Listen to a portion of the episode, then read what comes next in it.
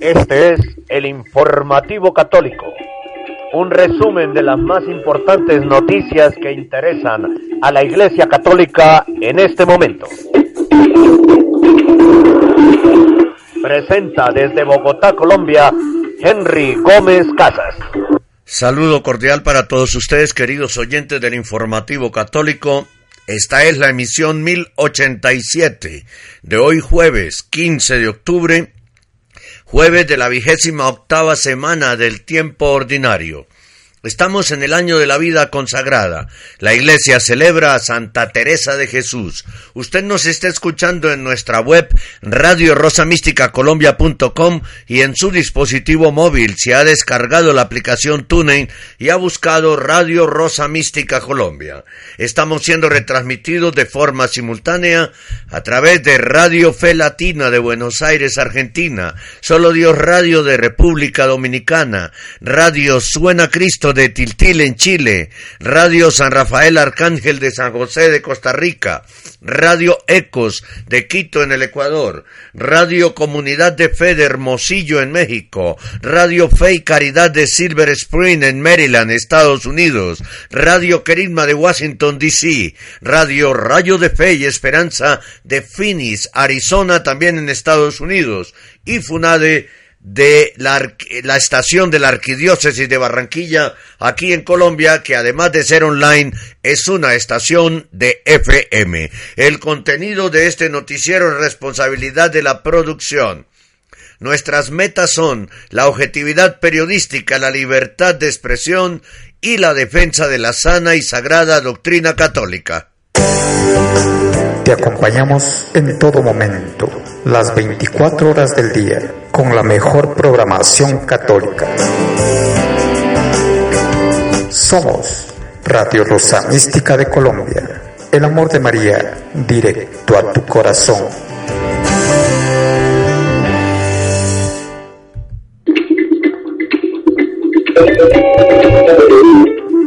Este es el informativo católico, el único noticiero radial católico por Internet. Aquí están los titulares de esta emisión del informativo católico. Gran noticia en Colombia. Todo resultó ser un gran montaje contra la iglesia y el sacerdote exorcista Isaac Ramírez, acusado de presuntos abusos sexuales, quien fue dejado en libertad ayer por no existir pruebas. La supuesta víctima se retractó. Bendito sea Dios. El Papa Francisco concedió una nueva entrevista. Esta vez el turno fue para la revista francesa Paris Match, que la publica el día de hoy. Sínodo de la familia. Canonista explica que por buena intención no se puede cambiar doctrina sobre comunión.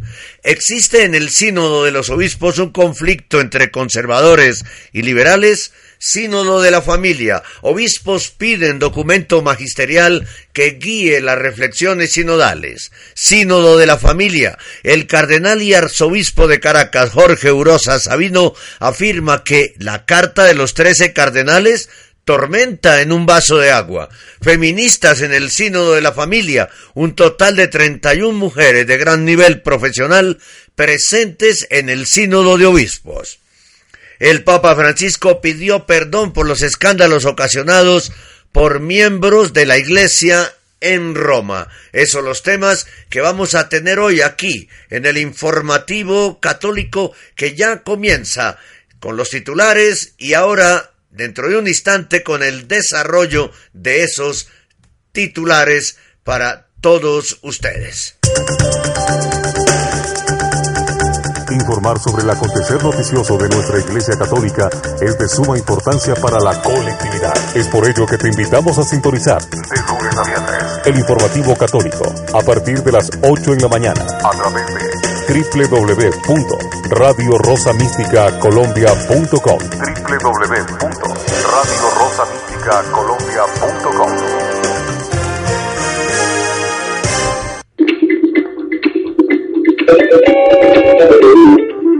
Este es el informativo católico, el único noticiero radial católico por Internet.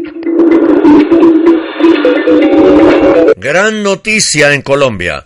El sacerdote exorcista Isaac Ramírez fue dejado en libertad por un juez que no encontró razones para mantenerlo detenido en una cárcel colombiana debido a que la Fiscalía General de la Nación no pudo probar las acusaciones por abuso sexual.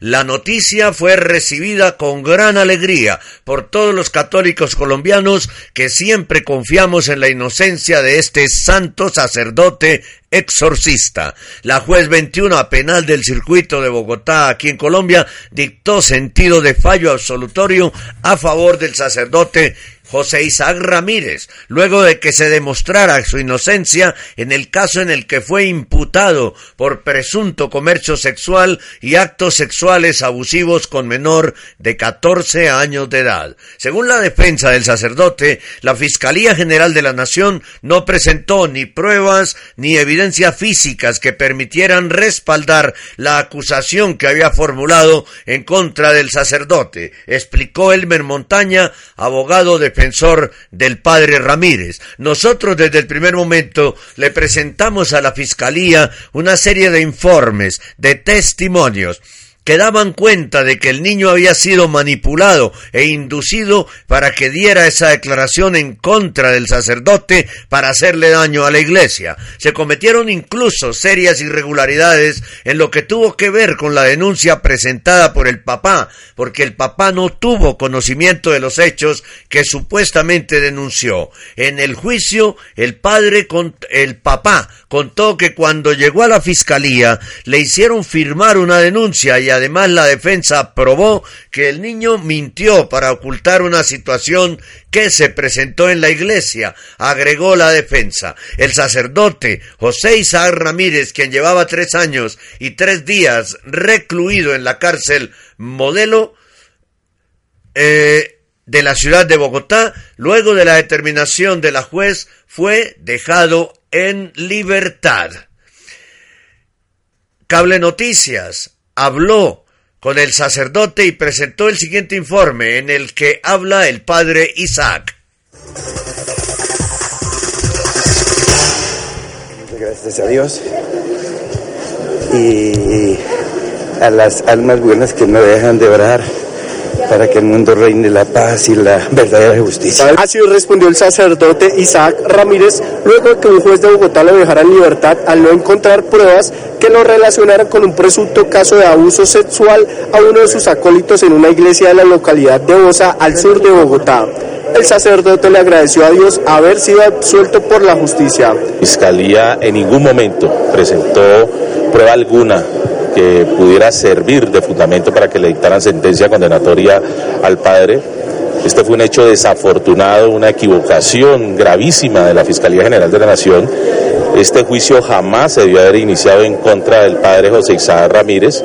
Y bueno, hoy tenemos como resultado lo que habíamos previsto desde un primer momento y era que la justicia colombiana debía absolver al padre José Isaac Ramírez. Y es que el caso empezó cuando un joven aseguró que el sacerdote abusaba de él desde que tenía 12 años y que incluso le daba dinero y otros regalos para que se dejara someter a distintas vivencias, las cuales ocurrían al parecer en una de las casas del sacerdote, lo cual se probó durante el juicio que no era así y que esta persona mintió. Vale la pena recordar que el padre Ramírez se encontraba privado de la libertad desde octubre del 2012 en la cárcel La Modelo de Bogotá, luego de que le imputaran cargos por los delitos de acceso carnal violento y abuso sexual contra menores. Teleamiga, que es un canal católico de laicos, reportó de la siguiente forma, y, ojo, escuchen ustedes cómo habla uno de los eh, de las personas que era compañero de celda del padre eh, Isaac Ramírez. Pongan mucha atención.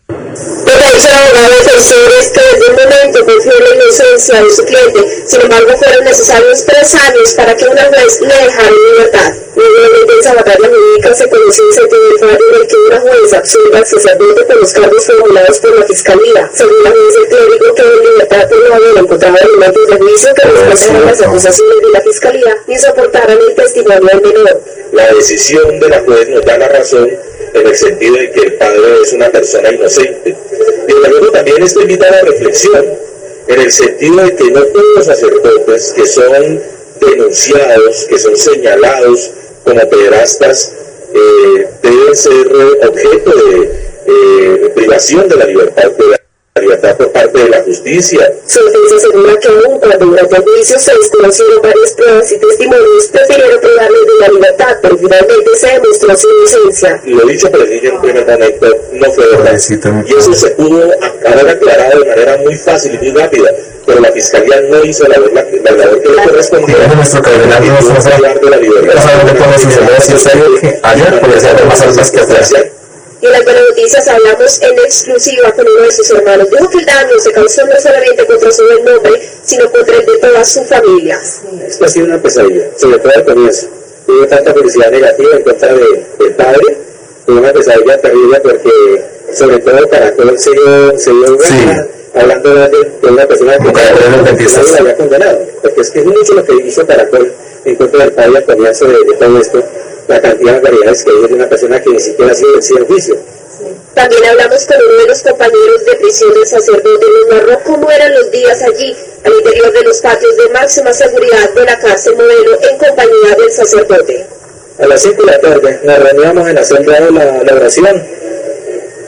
Eh, le ayudamos mucho a, a, a que nos ayudaron. La situación es difícil, el Padre nos ayudó ante todo con valores. Yo, yo fui uno que lleva años, años, yo me acuerdo que sin buscar a Dios, de ir a una iglesia, una Padre nos, nos llenó de, de fe, de esperanza. Pues en la última hora, algunas personas le acompañaron con su voto de confianza en quien durante años ha sido el pastor de la iglesia María Inmaculada del barrio La Primavera de Rosa. La fiscalía Pues estamos muy felices con esta decisión de esta, de esta juez, los católicos colombianos. El diario El Espectador tituló Absuelven al padre Isaac Ramírez en proceso por abuso sexual. La nota dice lo siguiente.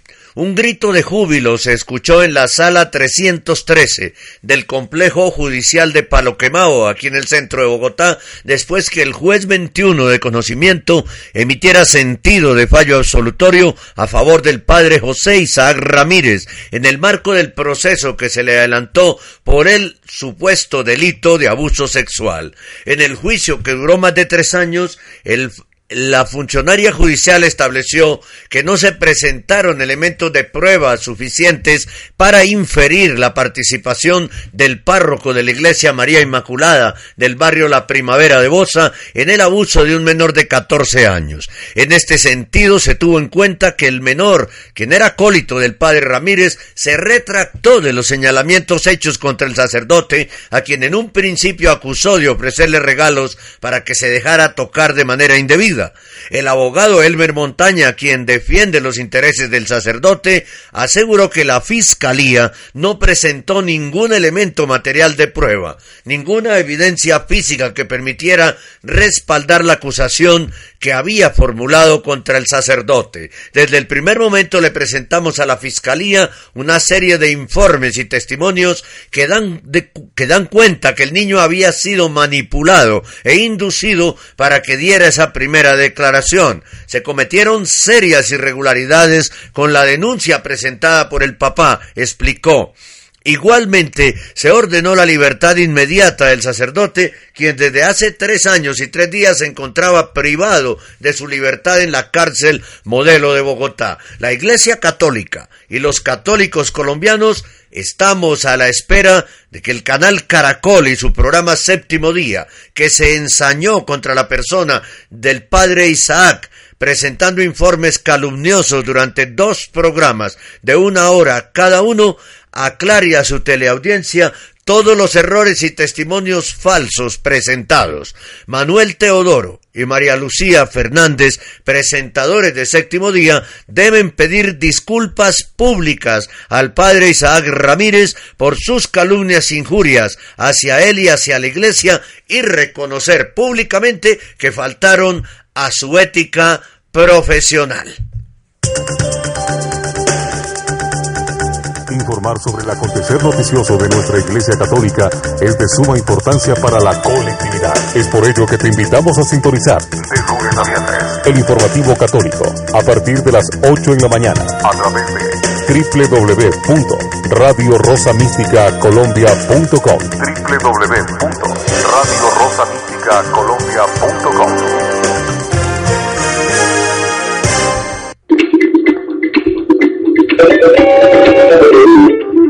Este es el informativo católico, el único noticiero radial católico por Internet.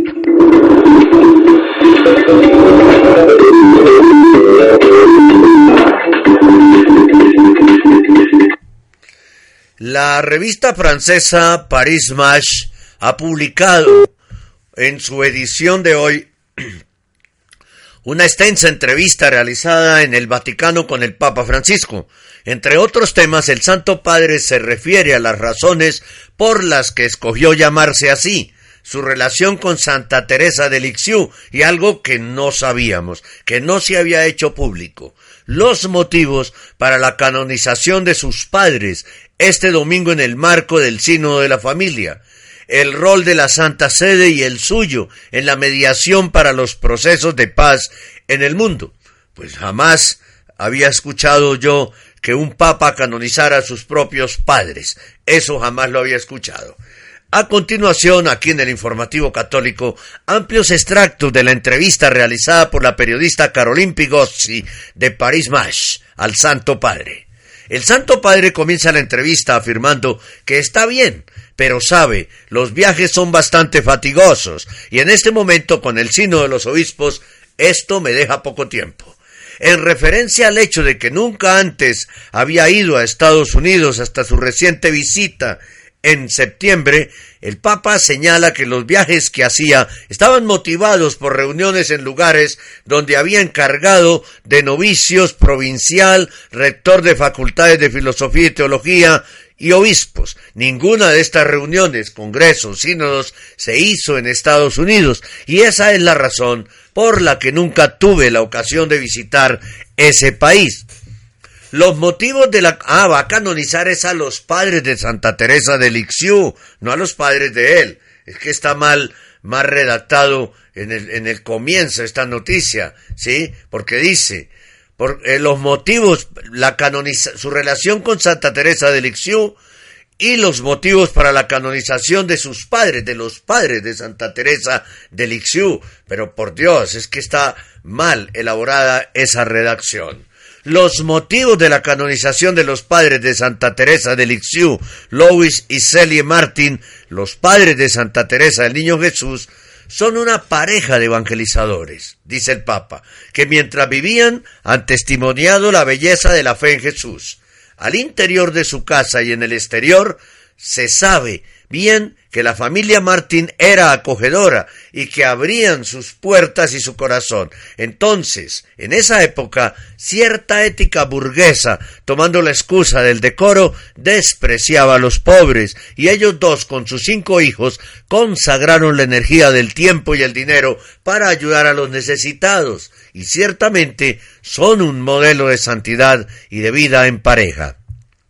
Su relación con Santa Teresa de Lisieux él dice que es una de las santas que nos hablan más de la gracia de Dios. Cómo Dios viene a nosotros, nos tiende la mano y nos permite escalar fácilmente la montaña de la vida, con la condición de que nos abandonemos totalmente a Él, que nos dejemos transportar por Él.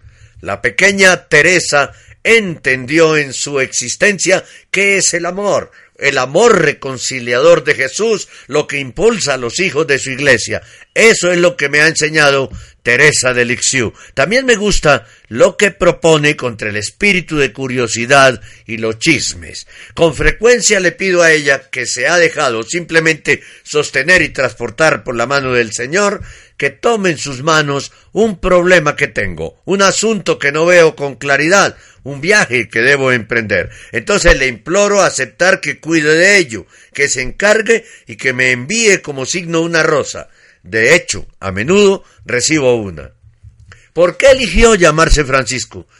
Dice el Papa, nunca lo había pensado antes. Lo que me determinó en ese momento no fue tanto el mensaje de San Francisco sobre la creación, sino su forma de vivir la pobreza evangélica. Durante el cónclave, mientras esperábamos el conteo de los votos para la elección del Papa, mi amigo el cardenal Claudio Gómez, que estaba a mi costado, a mi lado, me ha tomado del brazo y me ha pedido que no me olvide de los pobres. Enseguida pensé en un mundo afectado por tantas guerras y violencia, porque con su testimonio San Francisco de Asís fue un hombre de paz. La encíclica Laudato Si, alabado sea, comienza con las palabras del cántico de las criaturas.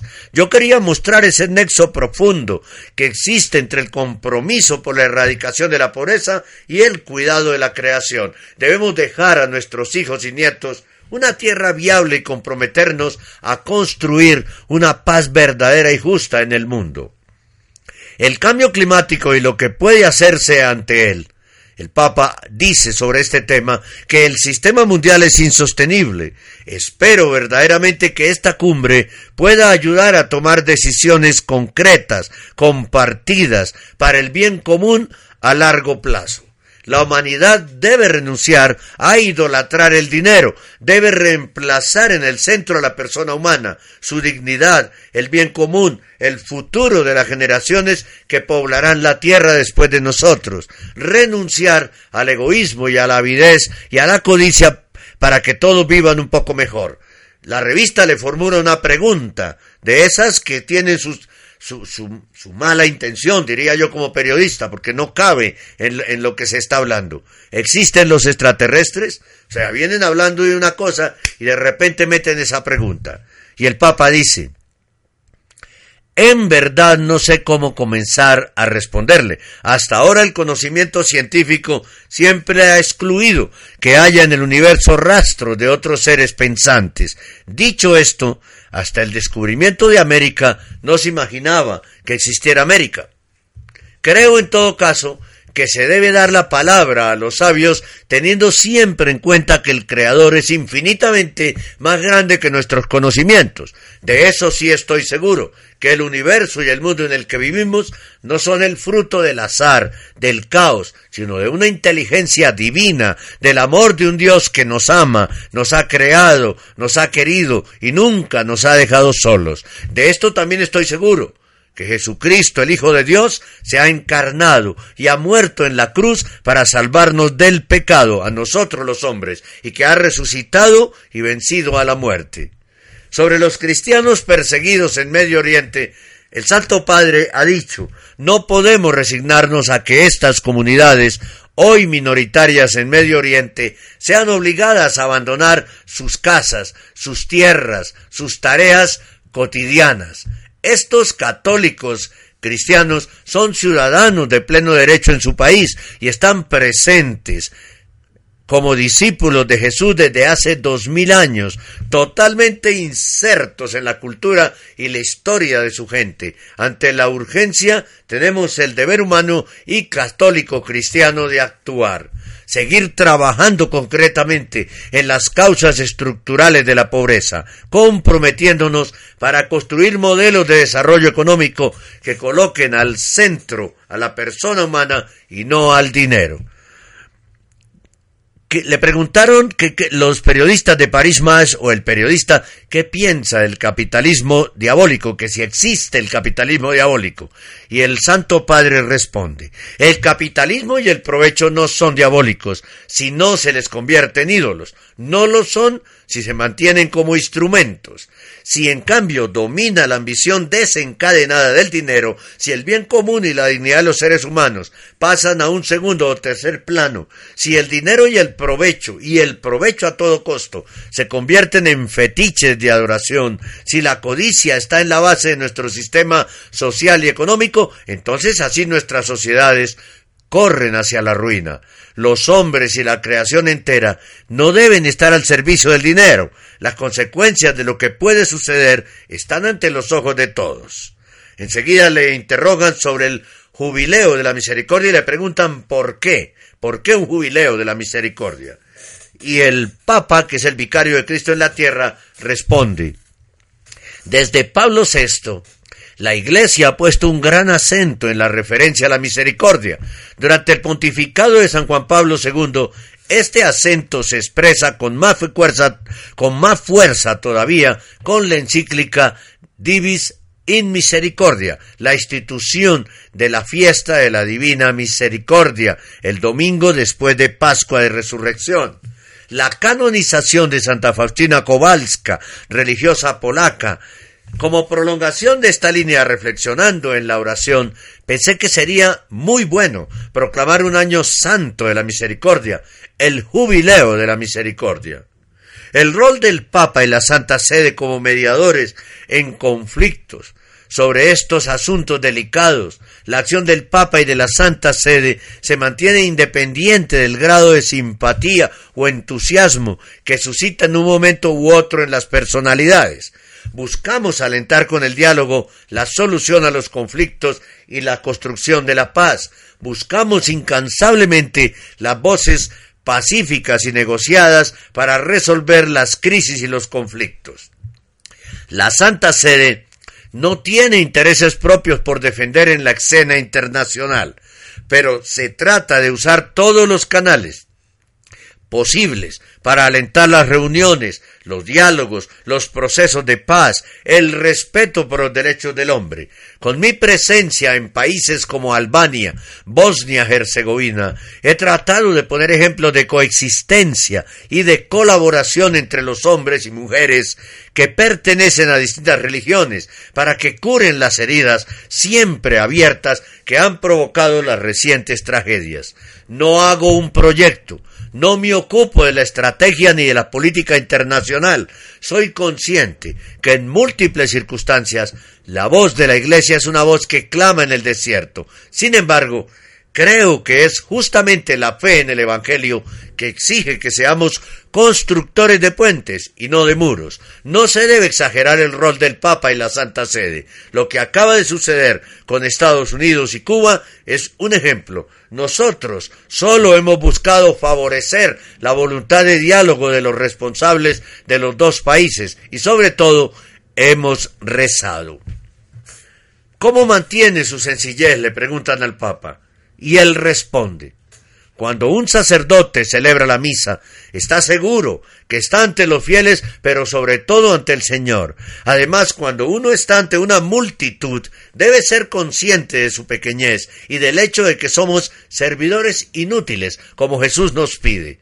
Cada día yo imploro, dice el Papa, la gracia de poder ser quien reenvía la presencia de Jesús, de ser testigo de su misericordia cuando nos tiende, nos tiene en sus brazos. Por eso, cada vez que escucho Viva el Papa, yo invito a los fieles a gritar Viva Jesús. Cuando era cardenal Albino Luciani, Juan Pablo I, oía aplausos, observaba con fineza.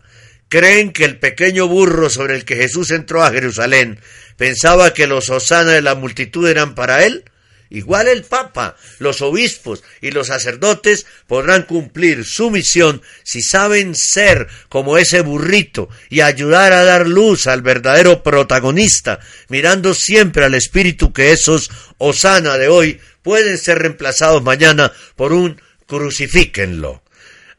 ¿Ha olvidado a China? le preguntan al Papa y él, y él responde, el sumo pontífice, nunca, no, China está en mi corazón, ella está allá, siempre en mi corazón. Le interrogan, ¿iría a una pizzería romana? Entonces él responde, no he abandonado completamente mi ropa negra, ni el clériman debajo de la sotana blanca. Me gustaría poder caminar en las calles de Roma, una ciudad muy bella. Siempre he sido un cura de la calle. Los encuentros más importantes y su predicación tuvieron lugar en la calle. Seguro me gustaría también comer una buena pizza con los amigos, pero sé que no es fácil. Es casi imposible. Lo que no me falta nunca es el contacto con la gente. Me encuentro mucho al mundo, mucho más que en Buenos Aires, y eso me da mucha alegría. Cuando sostengo a los fieles en los brazos, sé que Jesús me tiene en los brazos suyos. Te acompañamos en todo momento, las 24 horas del día, con la mejor programación católica. Somos Radio Rosa Mística de Colombia. El amor de María, directo a tu corazón. Y usted está escuchando el informativo católico en vivo y en directo desde Bogotá, originado en Radio Rosa Mística Colombia.com para todos ustedes, queridos oyentes de Radio Fe Latina, Solo Dios Radio de República Dominicana, Radio Suena Cristo de Tiltil en Chile, Radio San Rafael Arcángel de San José de Costa Rica, Radio Eco de Quito en el Ecuador, Radio Comunidad de Fe en Hermosillo, México, Radio Fe y Caridad de Silver Spring en Maryland, Estados Unidos. Y Radio Carisma de Washington, D.C., en Estados Unidos, Radio Rayo de Fe y Esperanza de Phoenix, Arizona, también en Estados Unidos, y FUNADE, que es la estación de la Arquidiócesis de Barranquilla, aquí en Colombia. Un saludo para todos los queridos oyentes. Y aquí en Colombia, para Estela Sarmiento, que también escucha todos los días el informativo católico con las noticias de la iglesia que le interesan a los católicos hispanos. Radio Rosa Mística Colombia, el amor de María, directo a tu corazón. Hoy en nuestra programación de la mañana tendremos en el cenáculo el tema profecías, Santa Faustina, eh, hay profecías de diferentes, Santa Faustina, San Benito, y la realidad sobre lo que sucedió con María de la Misericordia, una falsa vidente desde Irlanda, una falsa vidente. También estaremos, eh, transmitiremos la entrevista que le concedió a EWTN el canonista el padre Gerald Murray desde el Vaticano. También la entrevista al cardenal Ennio Antonelli sobre la familia concedida al padre Santiago Martín. También la, eh, eh, otras dos entrevistas, entre esas concedidas al padre eh, Santiago Martín por el cardenal Raymond Burke. No se pierda nuestra programación especial con las visiones más claras que se pueden presentar sobre el sínodo de la familia. Hoy aquí en nuestra programación especial después del informativo católico que ya continúa con todos ustedes y con más noticias sobre el sínodo. Este es el informativo católico, el único noticiero radial católico por Internet.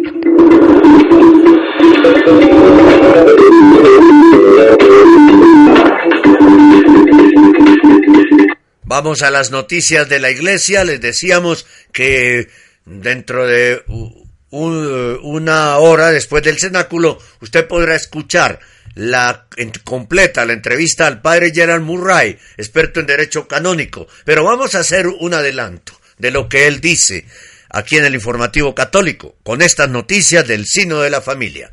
Si uno está en relación, en una relación no reconocida por la iglesia, no puede comulgar. Hay que dejar de lado esta forma de vida, señaló el padre Gerald Murray, experto en derecho canónico, en respuesta a la propuesta del cardenal alemán Walter Kasper de permitir la comunión eucarística a los divorciados que viven en una nueva unión.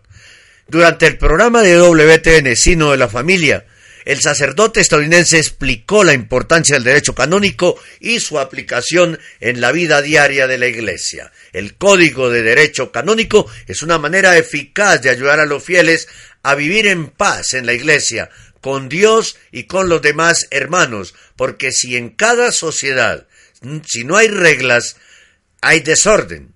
Pero con buenas leyes, con leyes justas, se puede avanzar juntos, explicó. Entonces, pendientes de lo que dice el padre Murray. Radio Rosa Mística Colombia, el amor de María, directo a tu corazón. El sínodo de los obispos sobre la familia está a la mitad de su desarrollo y diversos medios de comunicación publican noticias sobre un supuesto enfrentamiento entre conservadores, entre comillas, y liberales, entre comillas. ¿Cuál es la realidad?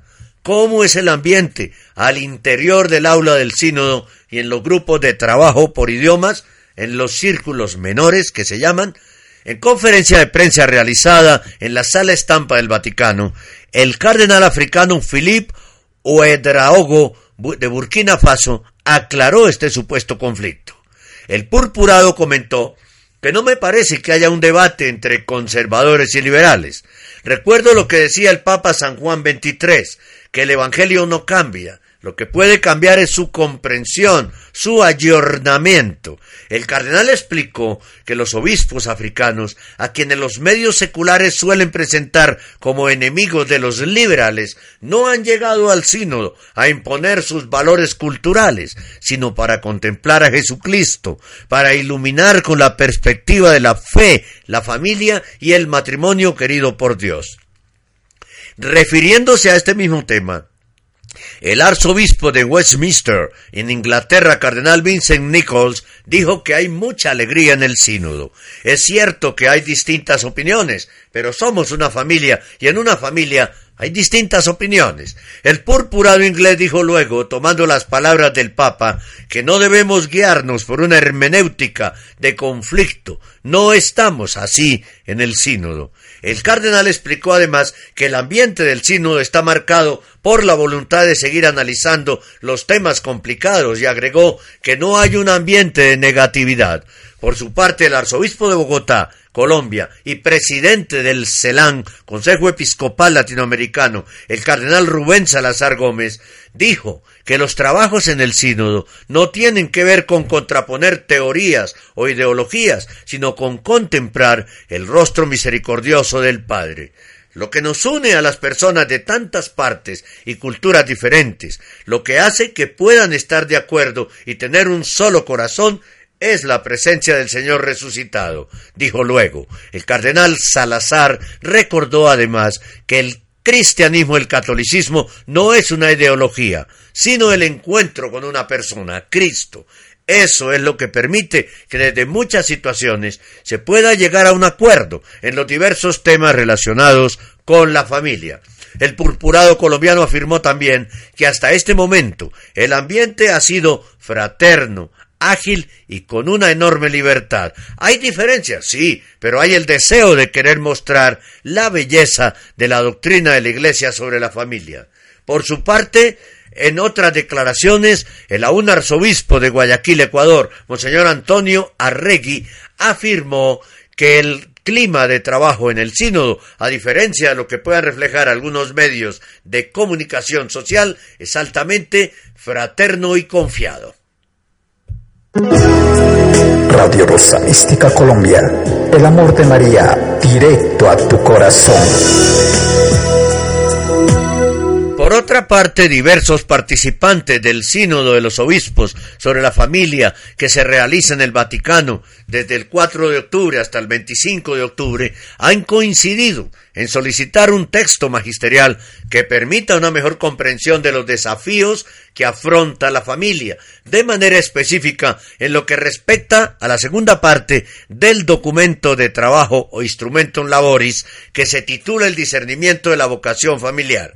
El pedido de los obispos se da cuando el sínodo está a la mitad de su desarrollo y cuando los prelados ya han iniciado los trabajos sobre la tercera y más extensa parte del documento de trabajo que trata sobre la misión de la familia. En distintas oportunidades, Varios obispos han expresado sus críticas al instrumento laboris y han solicitado también que se considere la posibilidad de que sea reemplazado para poder proseguir con las reflexiones. Radio Rosa Mística Colombia, el amor de María, directo a tu corazón. Una tormenta en un vaso de agua. Así calificó uno de los firmantes de la ya famosa Carta de los Trece Cardenales dirigida al Papa. La polémica que siguió a la publicación del contenido de esa misiva. Pero miren ustedes la noticia anterior. Se está pidiendo por parte de la gran mayoría que haya un documento para poder continuar el debate en el sínodo. Entonces la carta no es tampoco una tormenta en un vaso de agua. el cardenal y arzobispo de Caracas, Jorge Urosa Sabino, aclaró que la iniciativa nunca pretendió ser polémica, pero lo ha sido precisó que el texto filtrado a la prensa era un borrador preliminar, pero que no coincide con el documento finalmente entregado, y aseguró que todos aceptan las disposiciones del Papa Francisco. El cardenal venezolano dijo al Vatican Insider que la carta fue entregada la mañana del lunes 5 de octubre y recogía una serie de preocupaciones que algunos cardenales le manifestaron al líder católico y que siguen manifestando cuando ya se va en la mitad del sínodo. Fue una iniciativa honesta, en buena fe, con respeto al Santo Padre. Era una carta que debía permanecer reservada y los que han fallado son los que la han hecho pública. Entonces se generó una tormenta en un vaso de agua porque le dieron un exagerado valor, precisó el purpurado. Él apareció en la lista de cardenales firmantes del documento que se filtró a través de un blog italiano el pasado lunes 12 de octubre, generando inmediatamente una controversia. Aunque lo publicado no correspondía exactamente al texto que llegó a las manos del Papa, en sustancia reflejaba las perplejidades de algunos padres sinodales al inicio del Sino de los Obispos, la Asamblea Episcopal llamada a debatir sobre los desafíos de la familia en la sociedad actual. La carta avanzó dudas sobre dos cuestiones principales la comisión de diez clérigos que redactarán el documento final de este sínodo, nombrada por el Papa, y el Instrumentum Laboris, la guía de trabajo sobre la cual los padres sinodales están discutiendo y que incluye algunos aspectos controvertidos, como por ejemplo consideraciones sobre la posibilidad de los divorciados vueltos a casar de recibir la comunión. Al respecto, el cardenal Urosa de Caracas precisó la mayoría de los círculos menores han considerado que hay que hacer una gran revisión, una reestructuración del instrumento laboris. Hay que cambiarlo, reelaborarlo. Hay que darle un sentido más bíblico y más pastoral. No sé si habrá tiempo para este cambio. Se va en la mitad del, va en la, en la mitad del camino en el sino. Quizás nos quedemos en una lavadita de cara. Según el cardenal, la carta que él firmó no corresponde a la filtrada a la prensa, porque la que finalmente se envió al Papa no decía nada sobre el colapso de las iglesias protestantes. Eso es lo que dice el cardenal Jorge Urosa Sabino. Cuatro cardenales más dijeron que no habían firmado esa carta. Radio Rosa Mística Colombia, el amor de María, directo a tu corazón. Muy bien, siguen las noticias. ¿Hay feministas en el Sino de la Familia?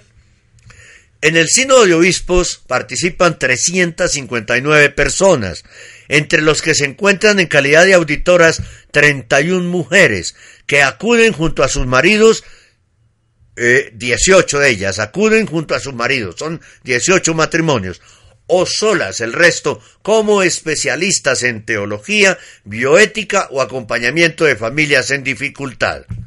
Estas son las mujeres por ahora que han intervenido en el sínodo. María Montserrat Rosell, quien acude con su marido Eugenio Gay Montalvo, es juez del Tribunal Constitucional. Es el único matrimonio de España. Ambos pertenecen a los grupos de matrimonios de la parroquia de San Francisco de Sales en Barcelona. Llevan 44 años casados, tienen cuatro hijos y nueve nietos. Paciencia, mucho amor, ceder, saber aceptar a la otra persona como es, dicen ellos, que ese es el secreto. Terex Nirabukeye de Ruanda. Ella es experta en bioética y planificación familiar natural. Lleva más de 30 años trabajando en este campo.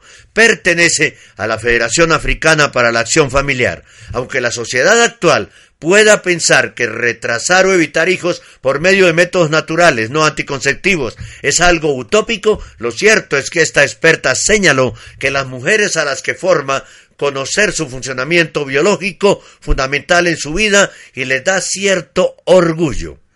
Me pidieron que cuando fuera al sínodo transmitiera lo felices que están de haber descubierto la belleza de la familia y de estos métodos. Moira McQueen, profesora universitaria de bioética del Canadá, directora del Instituto Católico de Bioética de su país. Además, de sentirse contentísima por representar a la comunidad femenina, dijo que no veía diferencias cuando intervienen hombres y mujeres. En particular, en los círculos menores nos hemos sentido muy acogidas. Ketty Avaroa de Resende, de Brasil, acude con su marido Pedro Yusiu de Resende. Llevan casados 36 años, padres de siete hijos y abuelos de cinco nietos. Trabaja en la Universidad Estadual de Campinas y colabora con la pastoral familiar. Señaló que es importante rechazar un falso feminismo que no se refiere al rol de las mujeres y apuntó que la familia también es cosa de los hombres. Iswar Bahag, de la diócesis de Mumbai, en India, participa junto a su marido Penny Bahag. Llevan casados 39 años. Al principio él era hindú, pero con el paso del tiempo decidió hacerse católico cristiano. Gertrudis Clara Rubio de Galindo, de México, viene como matrimonio con su marido Andrés Salvador Galindo López. Son secretarios ejecutivos de la Comisión Episcopal para la Familia de la Conferencia del Episcopado Mexicano y secretarios del CELAM para la zona de México y Centroamérica casados desde hace 45 años con dos hijos y cuatro nietos. Recordaron que sus primeros años fueron difíciles, que sus familiares les aconsejaban separarse. Mechak Jabulani Kosi y su marido Buxile Patronela Kosi, miembros del Comité Asesor para el Consejo Nacional de la Familia de la Conferencia de los Obispos Católicos de Sudáfrica, casados desde hace 35 años con cinco hijos y ocho nietos. Tres de sus hijos contrajeron matrimonio católico con personas no católicas, pero caminan con dos credos y un solo amor.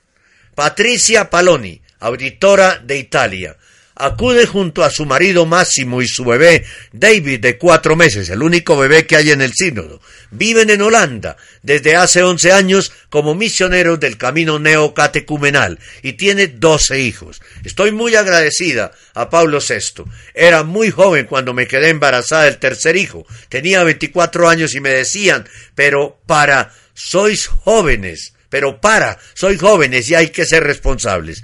Ahora, veo la foto de mis hijos y pienso, ¿cuál de ellos no debería haber existido? Por Dios. María Angélica Perea de Colombia tiene viene con su marido, Luis Rojas. Este matrimonio colombiano lleva 10 años trabajando como mediadores familiares. Han ayudado a recomponer muchos hogares cuando parecía que todo estaba perdido. La clave, familias que acompañan a más familias. ¡Qué maravilla de testimonio! Usted está escuchando Radio Rosa Mística Colombia.com, una radio 100% católica. Más noticias católicas, más programas, más reflexiones, más música, más variedad de voces, más evangelización, más oración, más iglesia, más sagrada doctrina, más global Radio Rosa Mística Colombia.com desde Bogotá, Colombia. Más global.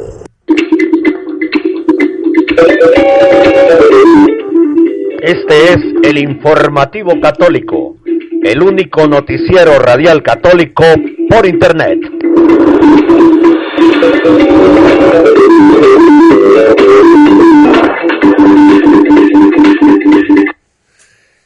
Pues eh, hay una enigmática petición de perdón del Papa en las últimas horas.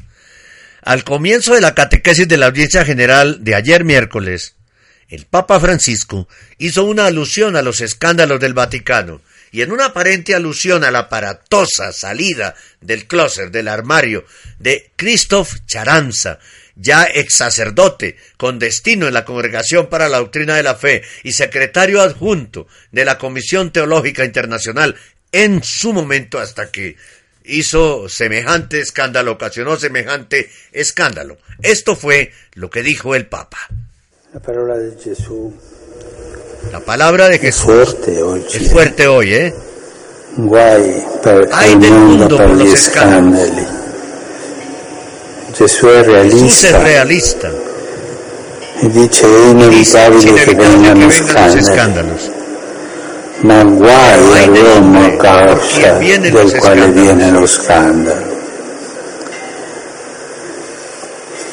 Io vorrei, Quisiera antes de comenzar la catequesis, prima di iniziare la catechesi, in nome della nombre de la Chiesa, iglesia, chiedervi perdono per gli scandali che in questi ultimi tempi sono accaduti sia a Roma tanto en Roma como en el che in Vaticano. Vaticano. Vi chiedo Pido perdón.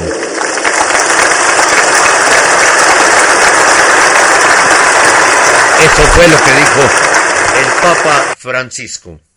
Pidió perdón por los escándalos en Roma y el Vaticano.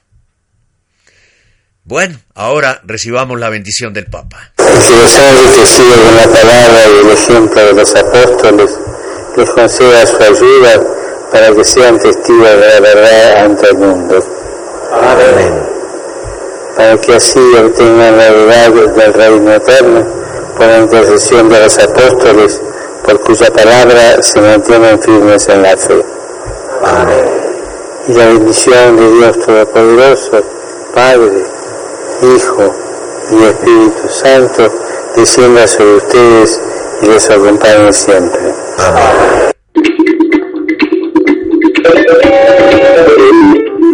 Este es el informativo católico, el único noticiero radial católico por internet.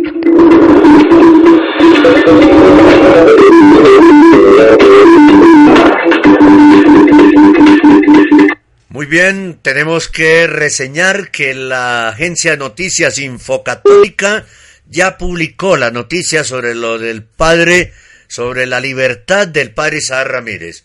Dice, permaneció en prisión tres años siendo inocente. Sacerdote colombiano sale de la cárcel tras ser asuelto de un delito de abusos. La información se la entregó a Infocatólica Radio Rosa Mística Colombia. Todavía eh, el otro medio de prensa importante de la iglesia, que es Así Prensa, no ha hecho ninguna información sobre el tema. Aún no vemos en su web información ninguna sobre la libertad del padre Isaac Ramírez, que nos tiene a todos gozosos y felices aquí en Colombia, pero ya la, la harán seguramente, porque están muy ocupados con todo lo del sínodo. Más noticias. Monseñor John Mayers, arzobispo de Newark, en Estados Unidos, emitió un memorándum a las instituciones, a las instituciones católicas de su arquidiócesis que contiene varios principios para ayudar a preservar la fe y proteger la fe católica en medio de una cultura crecientemente secularizada fue divulgado esta semana por varios medios de comunicación. En la comunicación, el prelado dispone varios lineamientos sobre la disciplina del sacramento de la Eucaristía, el uso de los edificios diocesanos y el testimonio público de la fe de los ministros y representantes de la Iglesia. Sobre la recepción del sacramento de la Eucaristía, Monseñor Meyers recuerda que la Iglesia continuará valorando y acogiendo a sus miembros e invitándoles a participar en su vida en el grado que su situación personal les permita hacerlo honestamente. Bajo este principio, los fieles casados deben estar en un matrimonio reconocido como válido por la Iglesia para poder recibir la Santa Comunión o los demás sacramentos, estipuló. Los no católicos y cualquier católico que públicamente rechaza la doctrina o disciplina de la Iglesia, ya sea en declaraciones públicas o por unirse o apoyar organizaciones que lo hacen, no pueden recibir los sacramentos. A ellos se les pide ser honestos consigo mismos y con la comunidad de la Iglesia. Además de este lineamiento, el arzobispo dispuso que las parroquias y otras instituciones de la arquidiócesis deben permitir el uso de los edificios únicamente a personas y organizaciones las cuales estén de acuerdo con las enseñanzas de la Iglesia Católica Romana y su legislación canónica, o por lo menos no oponerse a ellas. Como tercer punto, Monseñor Meyers indicó que los católicos, especialmente los ministros y otros que representan a la Iglesia, no deben participar o estar presentes en eventos religiosos públicos o no que intenten apoyar o patrocinar a aquellos que rechazan o ignoran la doctrina de la Iglesia y el derecho canónico. Los principios aplican para las parroquias, instituciones y programas de la arquidiócesis. Y se solicitó a los responsables explicar estas disposiciones de manera adecuada y consultar cualquier asunto relacionado con las autoridades eclesiásticas. Este es su servidor, el Padre Roberto Mena, siervo misionero de la Santísima Trinidad, saludando a todos los oyentes de Radio Rosa Mística de Colombia, que transmiten la palabra de Dios y también la evangelización, así como permanecen actualizándonos de todas las noticias acerca de nuestra Iglesia Católica. Personalmente los felicito y los animo a seguir adelante e igualmente a los oyentes a seguir colaborando para que esta radio siga al aire llevando esta evangelización hacia quienes más lo necesiten. Que los bendiga el Dios misericordioso, el Padre, el Hijo y el Espíritu Santo. Amén.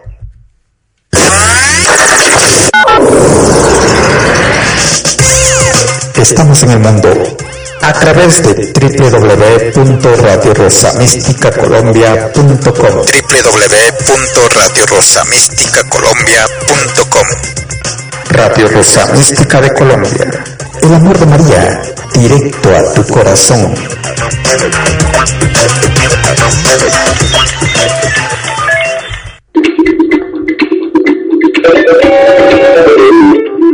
Este es el informativo católico, el único noticiero radial católico por Internet.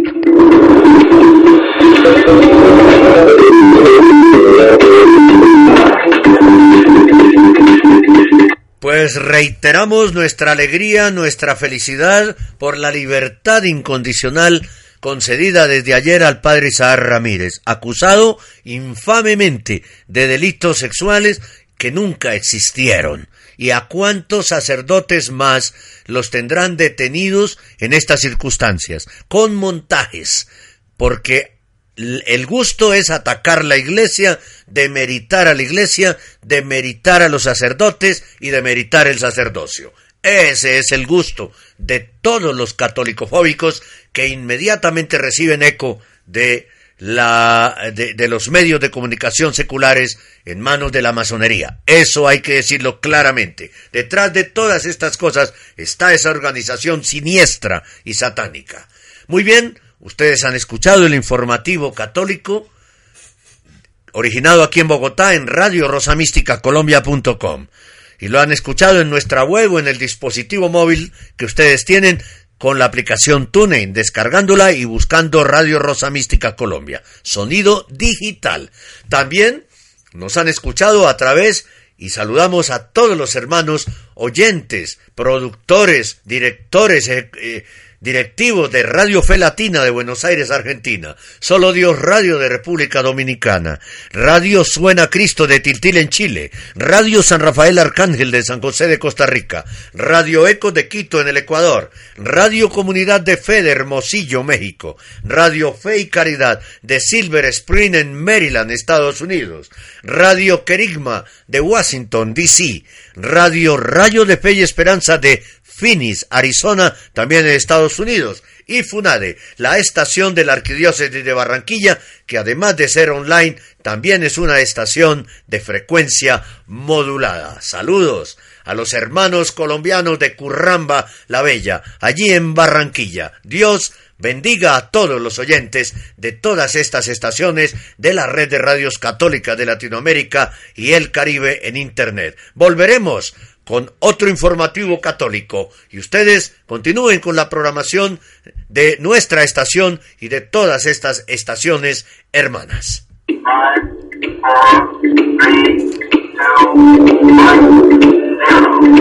Hemos presentado el informativo católico, un resumen de las más importantes noticias que interesan a la Iglesia Católica en este momento. Presenta desde Bogotá, Colombia, Henry Gómez Casas.